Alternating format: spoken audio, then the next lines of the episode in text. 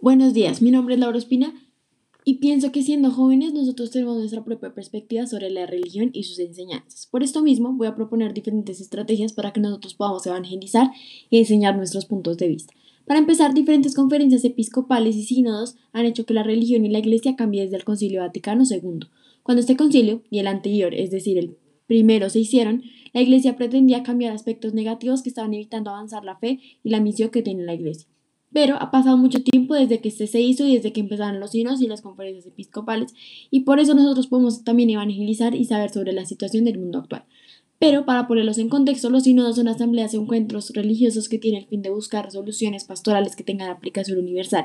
Su diferencia con las conferencias episcopales es que esas son instituciones que agrupan a los obispos de una nación determinada y debaten sobre las problemáticas desde una perspectiva eclesial y geográfica.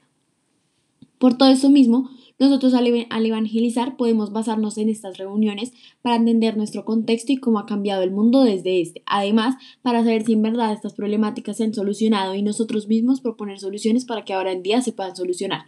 La última conferencia fue en el 2011 sobre la comunidad eclesial. En esta hablaron sobre los desafíos que traería una comunidad social que se separe de la fe y sobre un cambio en la actitud pastoral que en un futuro y para que en un futuro la misión siga. En este caso nosotros podemos apoyar mucho esta solución. Nosotros como las siguientes generaciones podemos empezar a evangelizar para que no se desligue la fe de una conciencia social. No siempre tenemos que hablar sobre la religión específicamente, sino de cosas que ayuden al ser humano a que nos unamos como prójimos y que sigamos las enseñanzas de Jesús. Por ejemplo, podemos empezar a evangelizar sobre la equidad social y la justicia. Ahora en día es muy común hablar sobre estas cosas en redes sociales y podemos nosotros también empezar a evangelizar desde estos medios.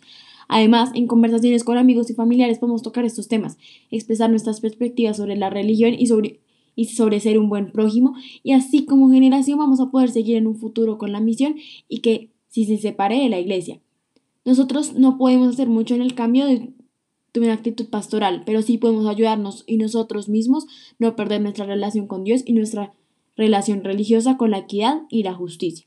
Por ejemplo, no solo hablemos sobre esos temas, ya que esa no es la única forma de evangelizar. Con diferentes acciones podemos demostrar nuestra fe, la toma de buenas decisiones y nuestro amor hacia nuestra comunidad.